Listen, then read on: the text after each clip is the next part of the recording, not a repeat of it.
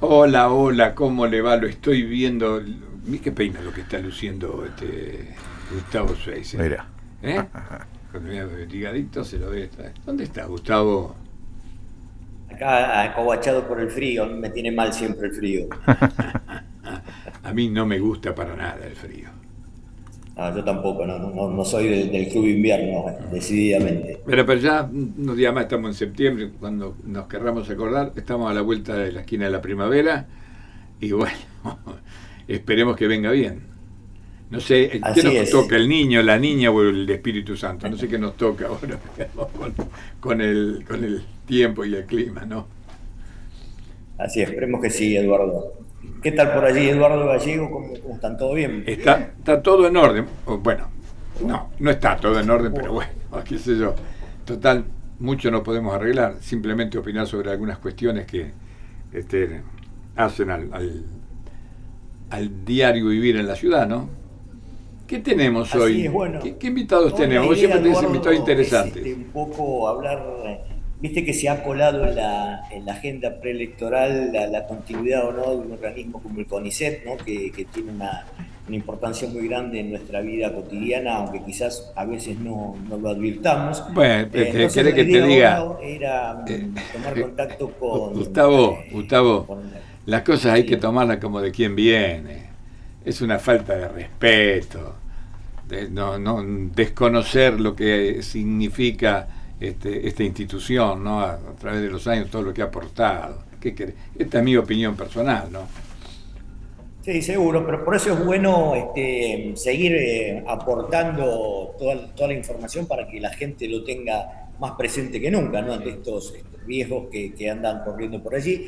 Entonces la idea hoy es, dialogar con la doctora Vera Álvarez, que es la, la titular del, del CONICET a escala local, la local Mar del Plata, y que eh, tiene una, una trayectoria científica, que es también la presidenta de la Fundación Argentina de Nanotecnología, entre otras eh, tantas actividades que tiene. Y le, hoy le invitamos, Eduardo, para un poco ver si podemos bajar a la, a la vida cotidiana, a la realidad, eh, la importancia de lo que hace el CONICET y cómo impacta esto en, en la vida de, de los ciudadanos. ¿no? Pues yo le podría preguntar, ¿dónde funciona Bienvenida. el CONICET? ¿Qué, ¿Dónde está la actividad del CONICET puntualmente en Mar del Plata? ¿En qué ámbitos?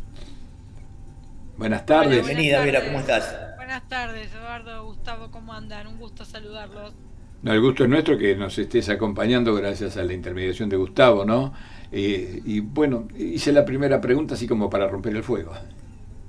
Bueno, la, eh, nosotros en el CONICET de Mar del Plata, para que tomen dimensión, somos 1.100 personas trabajando, de las cuales muchos son investigadores e investigadoras, otros son becarios que están haciendo sus doctorados distintos tipos de carreras que ahora podemos contar un poco y también becarios postdoctorales y becarias postdoctorales y tenemos también personal de apoyo técnico que da soporte a todas las actividades que se realizan y un personal administrativo que es el más escaso, cerca de 30 personas de estas 1200 que estamos hablando.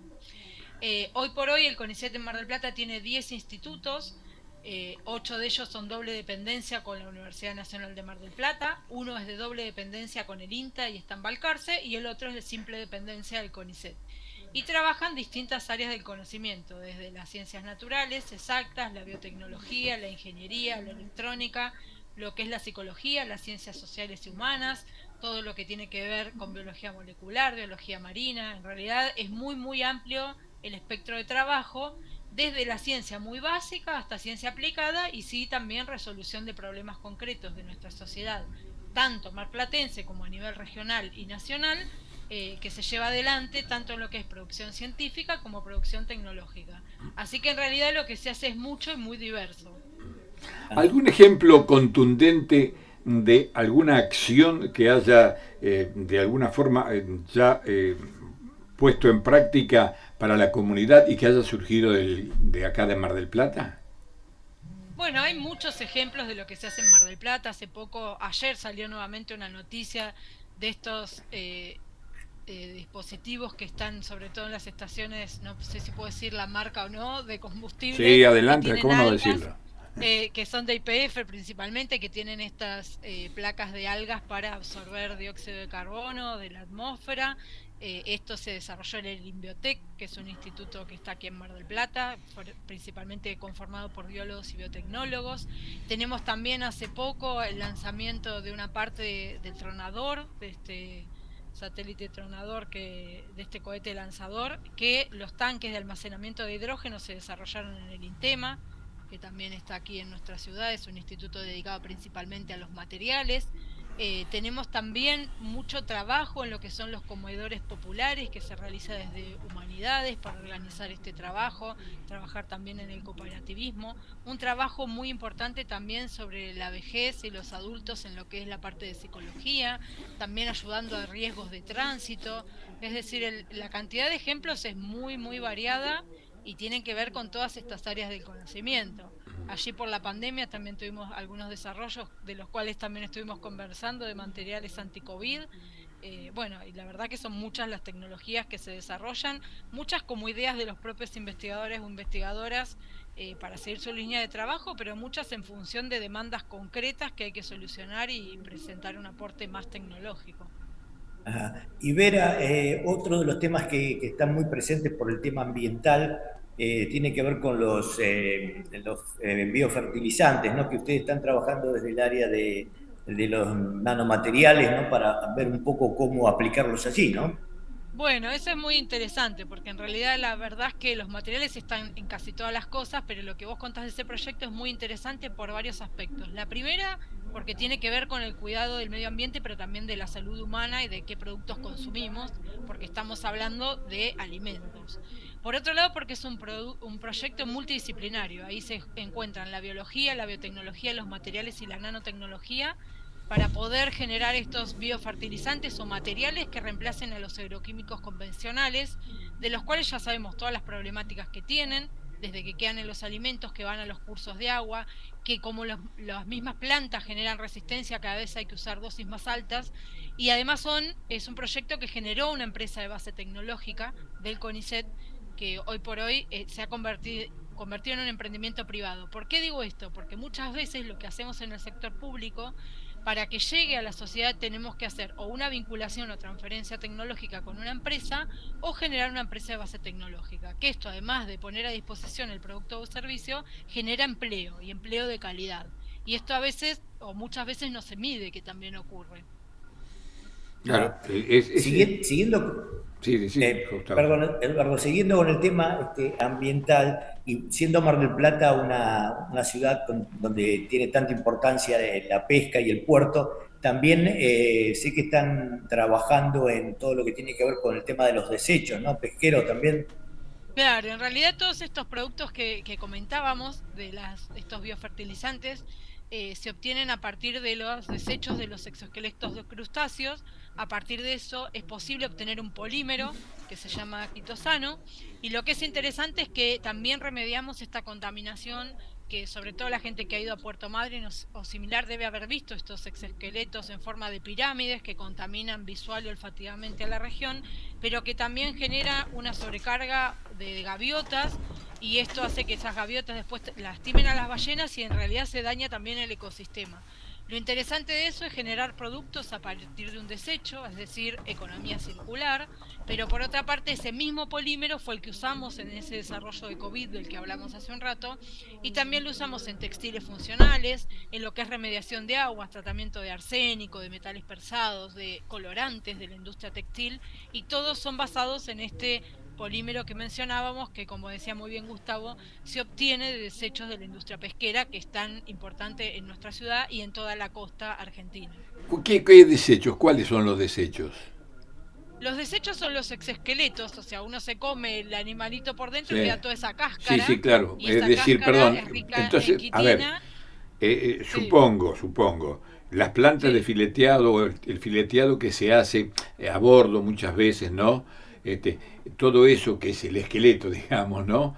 Eh, se reúne y ahí se, eh, se junta en un lugar puntualmente y se trabaja sobre eso? Sí, en realidad justo el que, de donde se genera el quitosano es de los crustáceos, no es del pescado, pero a partir del pescado también Eh, hay un montón de otros desarrollos, de por ejemplo pizzas que tienen o prepisas que tienen eh, pescado, que esto también sirve para enriquecer eh, los alimentos de niños que, que comen en distintos comedores de la región, Plata, Santa Clara.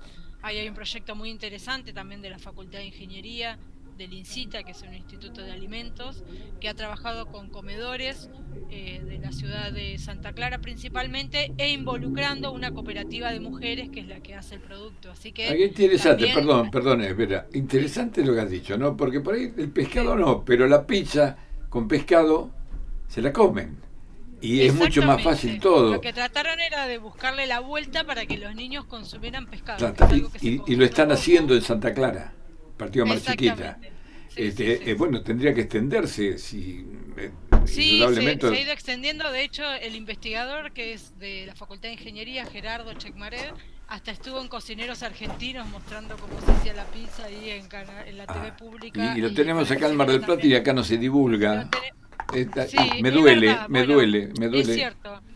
La verdad que yo creo que todo esto, más allá de lo que cada uno piensa, también nos ha servido para reflexionar de cuán poco contamos de lo que hacemos y que la persona en su casa y el día a día no tiene por qué saberlo, ¿no? Y que es un, deber de, de los investigadores, de las investigadoras, poder comunicarlo y que espacios como estos que nos brindan ustedes son fundamentales para que la gente pueda entender qué hacemos en ese Claro, claro. Yo pregunto, a ver, voy a, hacer, una encuesta. ¿Vos sabías que había pizza con hecha con lo de los pescados, eh, Valeria? No. ¿Vos gallego? ¿El que había qué? Pizzas que la hacen con lo, ¿Pizza? Sí. ¿Para comer? lo hacen con los pescados. Me encanta. Bueno, pero lo hacen con... ¿Cómo es que se llama? ¿Con los...?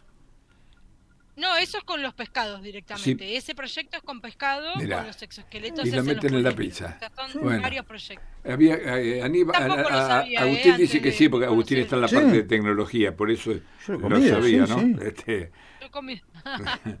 bueno, pero está bueno. Y ve, eh, Vera, em, Ah, vos decías que desde el CONICET eh, hacen investigaciones y estudios de distintas disciplinas, distintas áreas, ¿no? Ambiental, también social. Uno de los temas que siempre seguimos con, Eduardo es el tema del, patrimonio, ¿no? El patrimonio arquitectónico, y tengo entendido que también eh, una de las líneas de investigación apunta a, este tema, ¿no? Sí, tal cual. Eh, hay, líneas de investigación que tienen que ver con nuestro patrimonio cultural y social y también con la historia de Mar del Plata. Eh, de, de dónde provienen las calles, o sea, hay un montón de cuestiones que tienen que ver también con la geografía de la ciudad, con el armado urbanístico y demás, que también se abordan desde las ciencias sociales, que muchas veces es lo menos conocido, ¿no? Eh, se conoce un poco más lo que es tecnológico y se conoce un poco menos de las ciencias humanas y sociales que aportan muchísimo al desarrollo. bueno, pero en este caso eh, lo tecnológico eh, va mm, de, la mano con, lo social también, ¿no? Recién estábamos hablando, yo recién estaba hablando de la mm, barbaridad que se está mm, llevando adelante en Mar del Plata con la construcción de grandes torres de edificios, ¿no? este, que también mucho tiene que ver con este, el, lugar donde se desarrollan y el entorno, ¿no? Y cómo le cambia la vida a la gente, ¿no? Sí, tal cual. Y además, eh, ¿cómo hacemos para tener una Mar del Plata más sostenible en un montón de aspectos?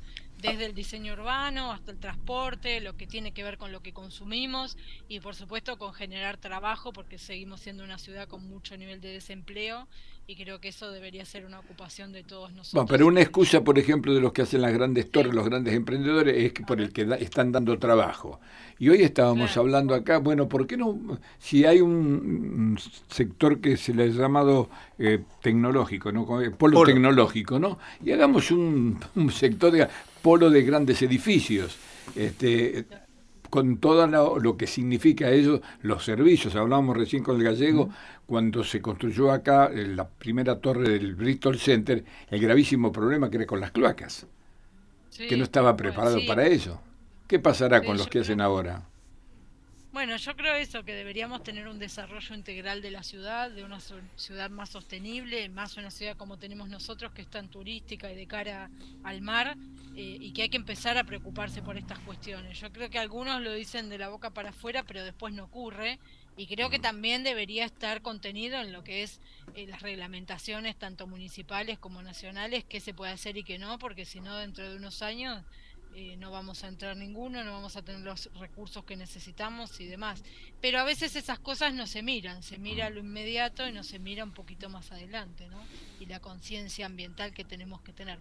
Lo que a mí me parece que está bueno es que los jóvenes y las jóvenes creo que tienen más conciencia, eh, se preocupan por el medio ambiente, se preocupan eh, por qué comemos. Acá si llego a tirar una botella en la bolsa que no es reciclable me echan mis hijas que tienen 7 y 9 años. Así que creo que, eso nos, nos muestra que puede haber un futuro ¿no? donde cuidemos más el medio ambiente, los recursos, generemos empleo genuino y, todas eh, estas cuestiones. Verán, te voy a contar una historia. Con mi amigo Daniel Temperoni, hace muchos ah, años, eh, en este mismo programa, en esos momentos estábamos en el U6 con el programa, ¿no? Eh, con la colaboración de una empresa de Mar del Plata eh, que eh, produce bolsas de polietileno y que ahora está trabajando para producir unas bolsas especiales este, biodegradables. Este, y, están trabajando en esto realmente muy bien, ¿no? O sea, ayornándose y poniendo la tecnología al servicio de, la comunidad. hicimos una campaña de las bolsitas, unas verdes y otras negras. ¿Para qué? La, Beniplas nos hizo las bolsitas y se repartieron por diferentes colegios. Y allí comenzó un poco la, historia de la separación en domicilio de los residuos. Ahora resulta que ya no se hace más, ni siquiera las pilas. La misma municipalidad dijo que no es necesario juntar los comepilas que estaban en distintos barrios de Mar del Plata. Lo había hecho creo que, no sé si era, no, los lones, no los eh, rotarios, ¿no? Este, con los comepilas, que en muchos negocios había comepilas que son altamente contaminantes. Se dejó de hacer, entonces, ¿qué pasa? Lo decías muy bien recién, dicen una cosa y después hacen otra. Sí, sí, eso también a mí me pasa que alguna gente me dice, ¿para qué voy a separar si después se llevan todo junto? Eh, es un tema, los residuos la verdad que son un tema bastante complejo eh, creo que es algo de lo que tenemos que ocuparnos y, sobre todo lo que vos decís, es cierto que las bolsas biodegradables y todos los materiales biodegradables, sobre todo para lo que es de un único uso, es fundamental y tenemos dos o tres iniciativas en la ciudad, eso también está muy bueno y desde el INTEMA también se hace mucho trabajo en ese área y en lo que es biomateriales en general, pero también hay que reciclar porque no todo el plástico es reemplazable. Claro, em, y casualmente la vez pasada estábamos hablando de que, por ejemplo, eh, eh, todos los postes que sirven para armar las carpas en, el Mar del Plata, en las playas, los senderos eh, que se pueden hacer con tablones de plástico, este, mojones, un montón de cosas se pueden hacer. ¿Es verdad? Sí, de hecho en Brasil hay un montón de plazas donde los juegos son de plástico reciclado. es una cosa tan compleja con procesos de inyección, o sea, procesos comunes utilizados en la industria del plástico, no hay que cambiar mucho. Eh, pero sí, de hecho nosotros en un momento presentamos una iniciativa al municipio hace unos años eh, nosotros desde Intema, esto ya más particular, eh, de un polo basurero, se llamaba, como hay un polo tecnológico, este era ah. un polo basurero, cerca de donde está Cura, ¿no? la recicladora, donde se podían hacer distintas líneas de producción de nuevos productos a partir del reciclado de cada uno de los materiales. O sea, salían directamente desde, desde el, desde el lugar, ahí, al lado, lo tenían al, al ladito, ¿verdad? Claro, y no venderlo apilado que o aplastado en fardo. ¿Y, por qué, ¿y por qué razón no se llevó eso a cabo adelante? No entiendo. no, no hubo, no hubo difusión. Lo, iba a, financiar el municipio y pasaron cosas, como se suele decir en este país, eh, que lo impidieron. Pero lo, vamos a retomar. O sea, creo que es una iniciativa muy importante. Eh, y creo que además puede generar trabajo y puede cuidar el medio ambiente. Para los mismos recicladores que están ahí, que los hemos visto lamentablemente en las condiciones que lo hacen, ¿no? Hemos hecho el programa del lugar, es tremendo. Sí, es cierto. Y, bueno, ahí se puede colaborar con un montón de gente generando un trabajo y haciendo productos con un valor agregado real, ¿no? No, ninguna cosa eh, que hablemos de ningún sí, y no hay, y no hay intermediarios. Porque no hay intermediarios que eh, son los que hacen el negocio Sí, exacto. Aparte, vos pensás que esto de los fardos, bueno, no tiene casi valor agregado, pero el otro que se hace, se vende eh, eso a China, donde se chipea, se hace polar y después nosotros compramos del buzo de polar a 10 veces más. Es como el, como hace muchos años atrás vendíamos el cuero Italia y después comprábamos el zapato. Sí, los, zapatos acá. bueno, es más moderno esto, pero estaría ocurriendo lo mismo. O sea, tenemos que dejar de de vender materia prima y vender productos con tecnología, porque tenemos la posibilidad de hacerlo y eso genera más ganancias, más trabajo y, y también todo más genuino, ¿no? Eh, no estamos hablando esto, de... Esto es parte... esto es un poco una, una muestra de, de, lo, de, lo, tanto que se hace desde el mundo de la ciencia y, y la tecnología ¿no? En, en, en, un país, en una ciudad, y que bueno, que es importante rescatarlo, como decíamos con Vera y Eduardo, eh, en momentos en que se habla tan ligeramente de estas cuestiones, ¿no? Sí, tal cual. Yo creo que esto hay que rescatarlo y hay que pensar también cómo hacemos desde los distintos espacios y sobre todo esto de ciencia y tecnología, que es lo que nos toca más de cerca a nosotros, eh, para colaborar el desarrollo de Mar del Plata, colaborar de verdad, colaborar desde el diseño de la ciudad, a generar empleo, a que a tener productos novedosos, a generar exportaciones también desde nuestra ciudad. Hay un montón de cosas que se pueden lograr y creo que hay que articular más lo que se hace en los laboratorios con la realidad social, con el municipio, con la provincia y poder estar todo del mismo lado, tirando del mismo lado del carro, independientemente de qué ideología tiene cada uno, política me refiero, eh, pero sí buscando otro modelo de ciudad y otro modelo de país que creo que, nos lo debemos los argentinos y las argentinas y que nos lo merecemos además. Bueno, muchas gracias eh, Vera por estar junto a nosotros y, gracias a Gustavo Schweizer que nos ha permitido este encuentro y también comentar algunas cosas como lo ha hecho Vera, ¿no? Eh, sobre las posibilidades que tenemos en esta ciudad y en cualquier otra, ¿no? Pero nosotros tenemos que, eh, como aquello de, de todo, tener pinta tu aldea, ¿no? Este, sí, tal cual, tal cual. Tenemos que defenderla y tenemos que lograr transformarla en una ciudad más sostenible y, con más posibilidades para todos los que la habitamos. Muchas gracias. Muchísimas gracias, Vera. ¿eh? A ustedes y a Gustavo porque siempre me, me tiene en consideración y se contacta conmigo. Muchas gracias. Bueno, eh, Vera Álvarez, integrante del INTEMA, que tengo ganas de ir a hacer el programa mundial desde el INTEMA. Yo le decía... Eh, ¿Cómo no? ¿Cómo no? Estamos allá por Colón. Al Colón al fondo. Colón al fondo. Eh, cada vez que fuimos para el lado de la sierra, para la laguna, hacer el programa, vamos por Colón con Nico eh, Galante y le digo, tenemos que, yo tengo un pariente acá, me dice, y bueno, dale, le digo, tenemos que hacer el, el, programa desde el INTEMA. Así que ahora lo dejamos de lado Nico y arreglamos con Vera. Ya está. ¿Eh? Eso, quedamos ahí ya comunicados y cuando quieran lo organizamos. Agustín, Agustín se va a poner en contacto. Bueno, para perfecto. Y lo vamos a invitar, y lo vamos a, invitar a, Gustavo que vaya a un tema ese día. Sí, obvio que Gustavo también venga, por supuesto. Gracias, chao. Bueno, muy buenas tardes. Gracias, gracias, adiós. Muchas gracias. Abrazo grande, Eduardo. Chao, gracias, Gustavo Suiza.